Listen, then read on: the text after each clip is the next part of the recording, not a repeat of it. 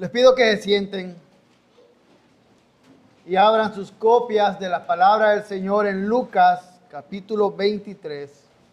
Vamos a estar leyendo esta noche los versículos del 26 al 32. Lucas 23 del 26 al 32. Leemos. Cuando lo llevaban, tomaron a un tal Simón de Sirene que venía del campo y le pusieron la cruz encima para que la llevara detrás de Jesús. Y seguía a Jesús una gran multitud del pueblo y de mujeres que lloraban y se lamentaban por él. Pero Jesús, volviéndose a ellas, dijo, hijas de Jerusalén, no lloren por mí, lloren más bien por ustedes mismas y por sus hijos, porque vienen días en que dirán, dichosas las estériles, los vientres que nunca concibieron y los senos que nunca criaron. Entonces comenzarán a decir a los montes, caigan sobre nosotros y a los collados cúbranos, porque si en el árbol verde hacen esto, ¿qué sucederá en el seco? También llevaban a otros dos que eran malhechores para ser muertos con él. Señor Dios, venimos ante ti cerrando este día de reposo. Pedimos que tu Espíritu Santo pueda hablar a nuestros corazones, mostrar la esperanza que tenemos en Cristo. Te pido, te pido personalmente que puedas guiar mis pensamientos y mis palabras. Que tu Espíritu Santo pueda guiar, Señor, y que dé un mejor, tu Espíritu Santo dé una mejor predicación de la que yo pueda dar. Que sea Él hablando los corazones de cada uno de nosotros. En el nombre de Jesús. Amén. Creo que todos hemos visto esas películas o series de televisión en donde en cierto momento se aplicaba el castigo de pena de muerte con la horca o la guillotina. Y hemos visto cómo las personas comenzaban a caminar, a llegar a este lugar, y cuando iban caminando, a veces aparecía alguien que les decía algo, te extrañaremos, o seguiremos tu legado, o estamos aquí por ti. Pues lo que está sucediendo acá es exactamente esto, Jesús comenzando, caminando, Vimos en el capítulo 9 que puso su mirada hacia Jerusalén y ahora está pidiendo su mirada hacia la cruz. Está caminando ahí, continuando esa mirada que desde la eternidad había puesto hacia ahí. Y en este momento, cuando va, hay cosas que suceden. Hay interacciones que tienen con algunas personas. Vamos a comenzar viendo una de estas con nuestro primer punto. Vamos a ver a Simón de Sirene. Simón de Sirene, ¿por qué aparece aquí? ¿Por qué está este nombre? Lucas es un médico, pero además se ha comprobado que es un gran historiador. Y no aparece nada solo por colocarse ahí. Sirene era la capital de una provincia romana que está al norte de África, lo que hoy es Libia. Entonces, él era originario de ahí. Y muchos creen que había llegado a Jerusalén para estar en la fiesta de la Pascua. Entonces muestra un judío que es devoto. Muestra un judío devoto llegando y estando ahí. Y él va pasando, viene del campo y de pronto le dicen, bueno, ya que andas por aquí, llévate esta cruz. Pero quiero que veamos algo más para tener un, poco, un contexto más de lo que está pasando. Vayamos a Marcos 15, 21. Marcos 15, 21 es la narración de estos mismos eventos. Recordemos que cada uno de los escritores de los evangelios fue inspirado por el Espíritu Santo y cada uno dio distintos ángulos. Marcos, según los padres de la iglesia, que son aquellos creyentes, ah, líderes de la iglesia después de los apóstoles en los primeros siglos, varios de estos padres de la iglesia, ellos han dicho que Marcos fue escrito para la iglesia que estaba en Roma, la iglesia cristiana que estaba en la ciudad de Roma. Entonces escribiendo Marcos dice, y obligaron a uno que pasaba y venía del campo, Simón de Sirene, padre de Alejandro y Rufo, a que llevara la cruz de Jesús. Ahora vemos un poquito más. Simón de Sirene, pero también es el papá de Alejandro y de Rufo. Vamos armando aquí un poco el rompecabezas. Y tenemos presente también que Marcos fue escrito para la iglesia que está en Roma. Vayamos ahora a Romanos 16, 13.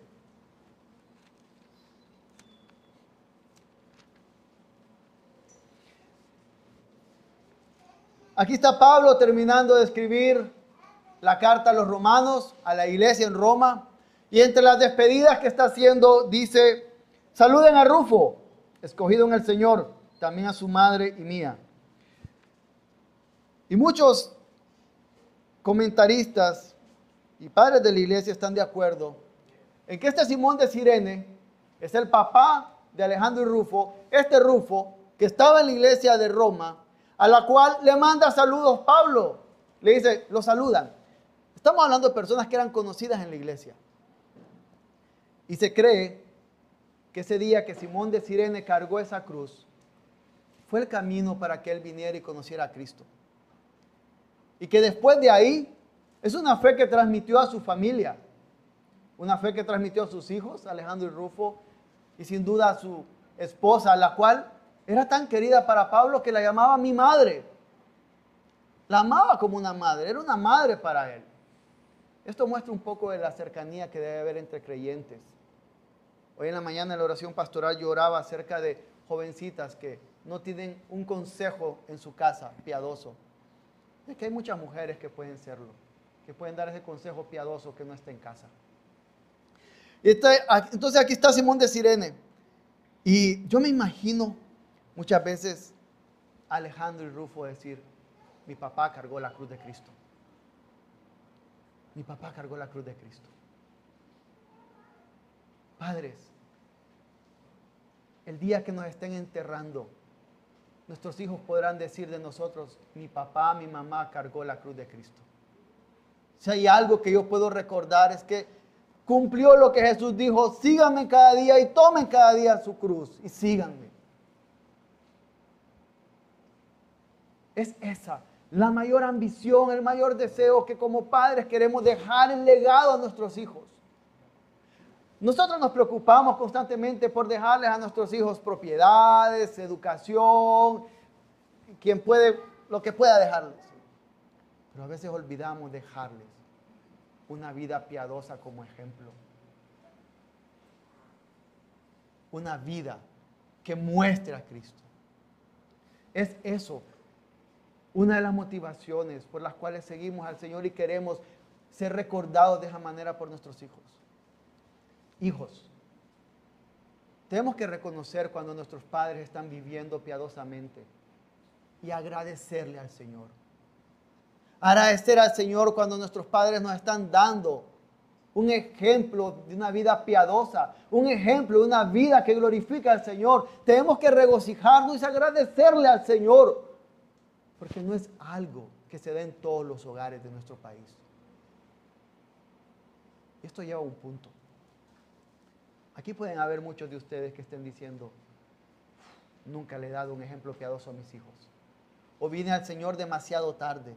O comprendí la misericordia del Señor demasiado tarde y no le di ese ejemplo piadoso a mis, hijos. Hay perdón en Cristo. Puede venir y correr y decir, Cristo Jesús, perdóname por no haber mostrado a mis hijos a tomar tu cruz.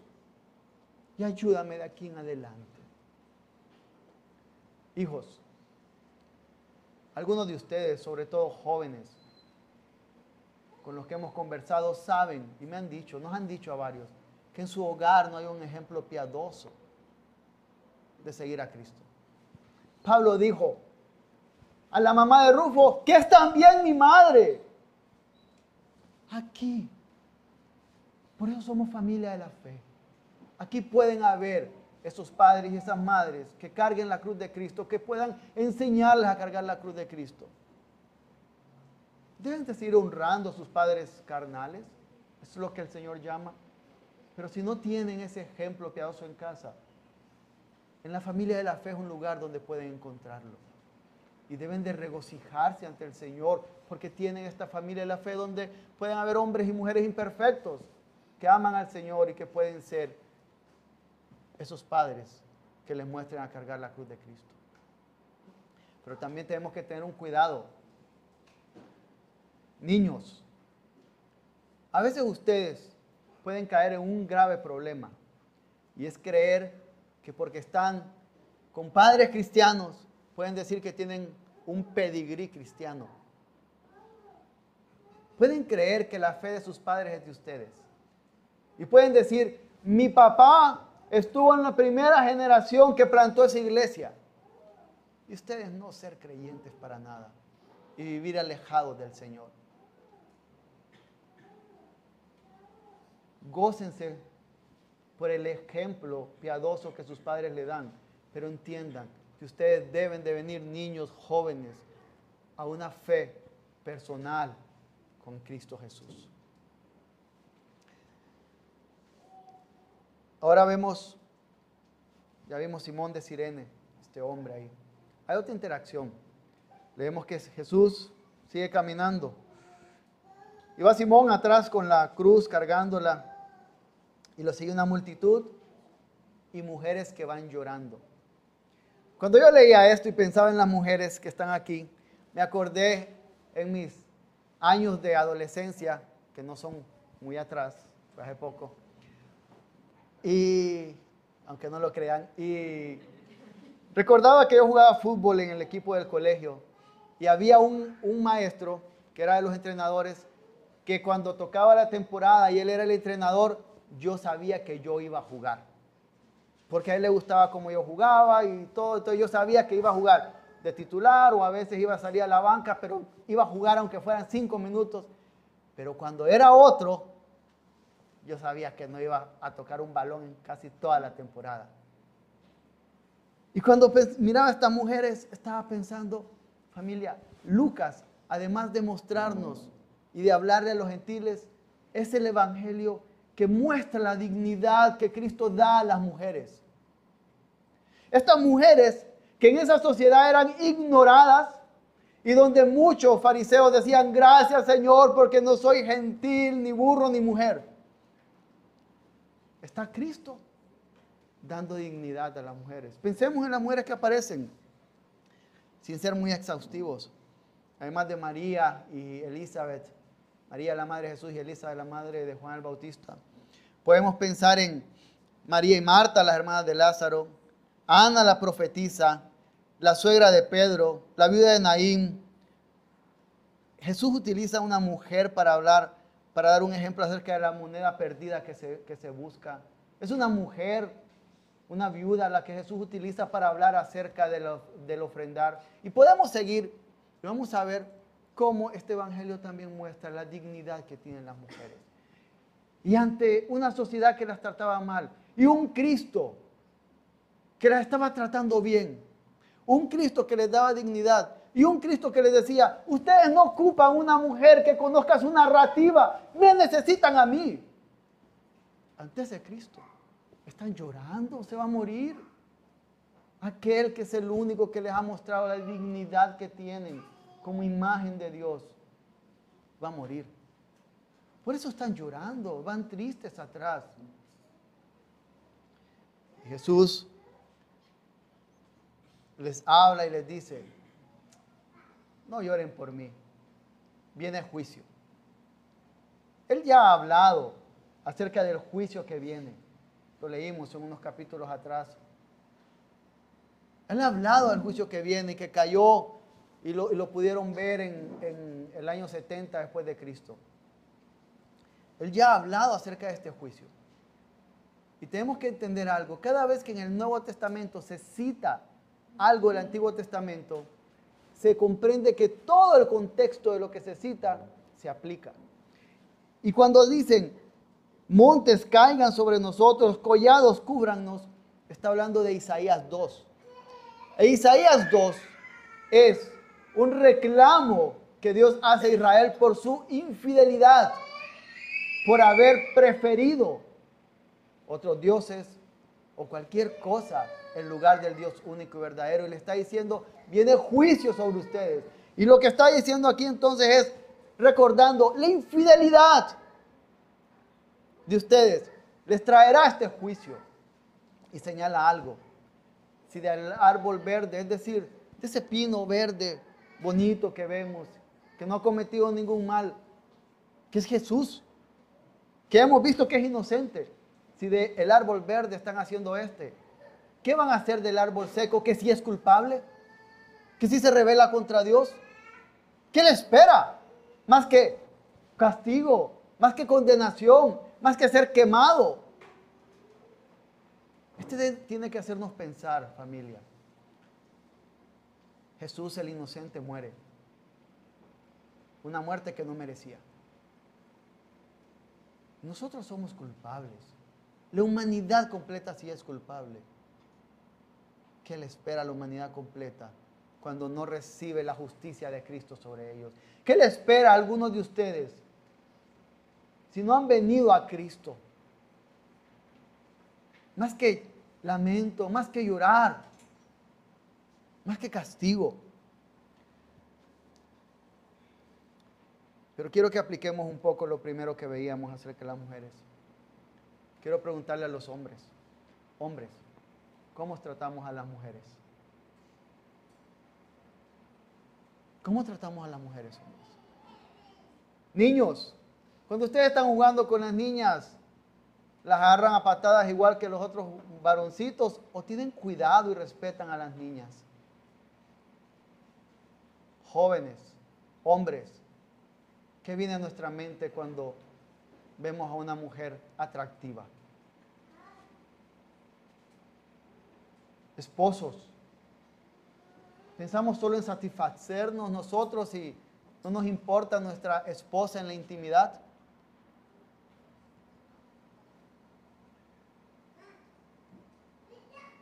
A veces podemos saber lo que tiene nuestro corazón en cómo vemos a las mujeres cuando vemos que esa persona que está tratando de estacionar, si le cuesta es una mujer. ¿Y qué decimos? Mujer tenía que ser. Veces refleja un poquito lo que hay en nuestro corazón. Hombres, ¿cómo estamos tratando a las mujeres? ¿Estamos dando, respetando la dignidad que tienen como imagen del Señor? o no?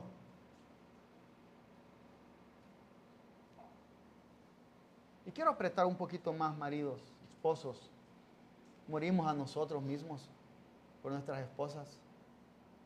Jóvenes están aprendiendo que tienen que morir a ustedes mismos. Así como Cristo se dio por la iglesia para sus esposas cuando lleguen a estar casados. Pero también quiero hablarle a las mujeres. Era Cristo al que todas estas mujeres lloraban y necesitaban. Hoy vivimos una sociedad que está diciendo cada vez más que deben de tener roles que el Señor en su sabiduría dijo que no son de ustedes, en el hogar, en la iglesia, en la sociedad o en otros lugares. Están peleando mujeres tener satisfacción e identidad en roles que el Señor en su, sabiduría no les dio. O están buscando identidad en el Señor mismo. Están buscando otra mujer que ha pasado el mismo dolor de ustedes porque es así los comprende. O están llegando a Cristo a pedir consuelo. ¿Dónde están encontrando su identidad? ¿Dónde están encontrando su consuelo? ¿En Cristo? ¿En lo que la palabra dice?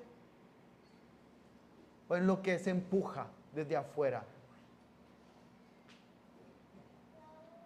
Y también mujeres, es bueno que se dejen cuidar. Nadie dice que son inútiles y que no pueden hacer nada, pero es bueno que se puedan dejar cuidar. Esposas, dejen que sus esposos las cuiden. Esperen que sus esposos las cuiden. Entonces vemos aquí esta interacción con Simón de Sirene. Segundo punto, con estas mujeres que lloran.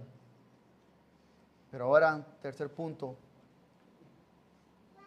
veamos el versículo 32 que dice, también llevaban a otros dos que eran malhechores para ser muertos con él. Este versículo nos está dejando claro que esa ruta que tomó Jesús era para malhechores, era para malvados, era para criminales, era para culpables. Y aquí está Jesús que necesita ayuda de alguien. Recordemos que Él no ha dormido. Aquí estamos iniciando el viernes, ha estado del jueves en la noche, sin dormir, lo llevan de un lado a otro, lo latigan, tiene su espalda sangrando. Y luego no es que lo llevaron, todos sabemos que la distancia más corta entre dos puntos es una línea recta. Pero lo que hacían las autoridades romanas era que para exponer, para humillar al criminal, lo llevaban por todas las calles de la ciudad y por todos los callejones. Jesús iba por cada lugar de esa ciudad, iba pasando por cada parte para llegar hacia ese lugar donde iban los malhechores, que él no debía de haber ido ahí. Esto nos hace recordar Génesis 22, en donde un padre hace que su hijo cargue leña. Abraham le dice a su hijo que lleve leña para un sacrificio. Eso apuntaba a Cristo. Podemos pensar también en Levítico 16, que es donde se da la ofrenda por la expiación y donde habían dos corderos, uno se mataba, dos machos cabríos, uno se mataba y el otro se enviaba fuera del campamento, porque en el pueblo de Dios no puede haber pecado. Y ese que se iba, se llevaba el pecado hacia afuera. Lo mismo pasaba, si vemos Levítico 24, con el que blasfema contra el Señor. Tenía que ser sacado de la ciudad y apedreado, porque el Señor, en el pueblo del Señor no puede estar quien blasfema su nombre. Y Cristo está saliendo aquí, está comenzando hacia su camino fuera de la ciudad el camino de los malhechores, el camino que era de cada uno de nosotros, el camino para ser apedreado. Cuando pensamos en esto y ante la realidad que pronto vamos a tener la cena del Señor en unos minutos, que nosotros seamos parte de la familia del Señor es algo inmerecido y en verdad no tiene lógica humana. Si usted es creyente, usted debe de regocijarse, porque en medio del dolor y todo lo que significó esto para Cristo, Él lo hizo por nosotros.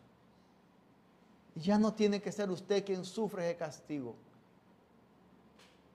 A pesar de usted, a pesar de lo que hay en su corazón, a pesar de lo que de aquello con lo que lucha, tiene que alegrarse, porque Cristo ya lo hizo. Si usted no es creyente, usted va a caminar esa ruta en algún momento. Si usted no es creyente, tiene que correr a Cristo, porque si no, va a caminar esa ruta de los malhechores. Y la palabra del Señor dice que hoy es día de salvación en Hebreos. Arrepiéntase y pida perdón al Señor, que su Espíritu Santo le pueda conducir a Cristo.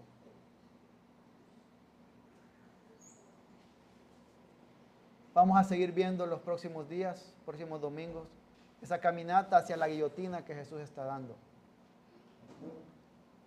Pero cuando lo miremos, recordemos que ya no somos nosotros los que estamos caminando ahí.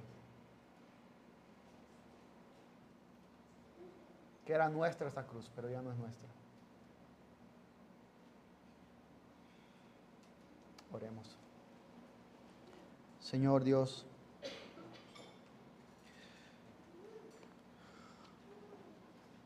Pensar en Cristo iniciando este camino a la cruz. Eso que no era suyo, que no merecía, pero que lo hizo por nosotros. Duele, pero es maravilloso. Qué maravilla saber que ya no seremos nosotros quienes sufriremos la ira de un Dios santo. Y qué maravilla saber que somos parte de una familia de la fe y que la identidad de hombres y mujeres está en Cristo, no en lo que hacemos, no en lo que se nos dice desde afuera que debemos hacer, sino en Cristo Jesús. Oh Señor, si hoy aquí hay alguien que no te conoce, que tu Espíritu Santo le traiga salvación. En el nombre de Jesús oramos.